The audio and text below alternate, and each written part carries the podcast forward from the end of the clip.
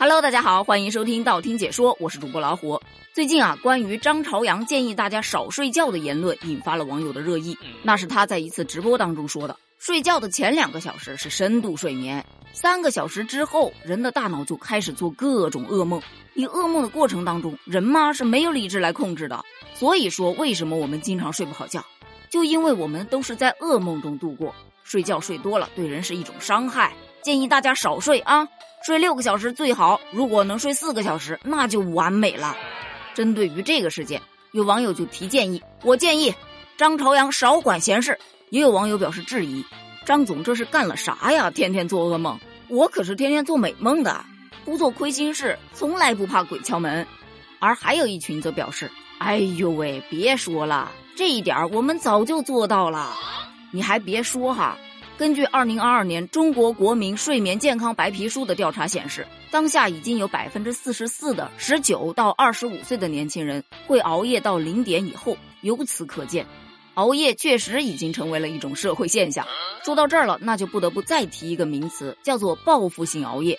根据百度百科的解释，这报复性熬夜就是指白天过得不好，或者是说过得不满足，于是就想在夜晚找到补偿。你要说他们不知道熬夜的危害吗？怎么可能？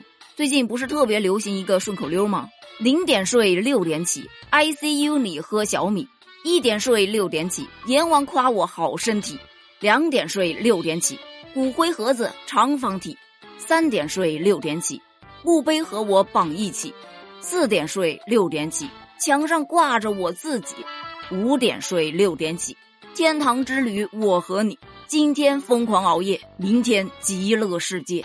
通过这一个顺口溜的火爆，其实不难发现，大家都是明明知道熬夜的危害，但就是忍不住要熬夜呀。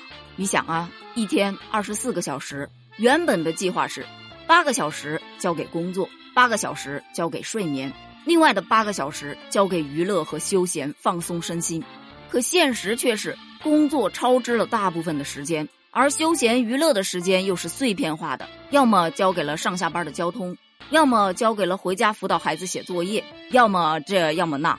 换一句话说，属于自己的真正能让自己身心愉悦的时间，根本就得不到有效的满足。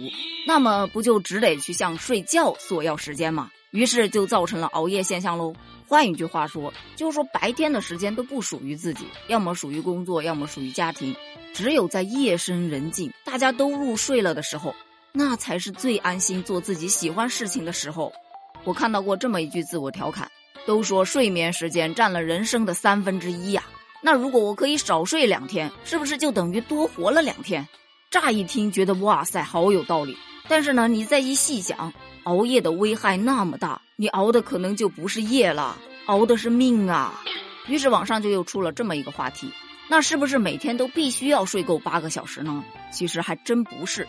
根据研究显示，有一些人呐，他就是天生睡得少的。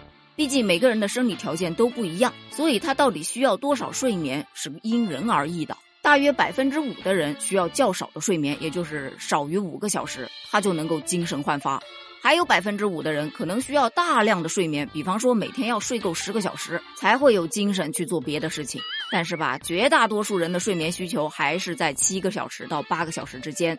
我应该就是这绝大多数人当中的一个。而最有意思的是。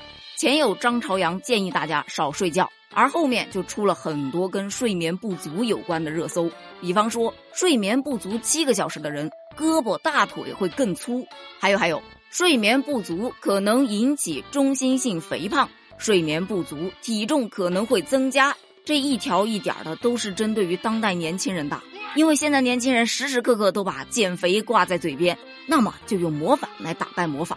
想减肥吗？那就从拒绝熬夜开始。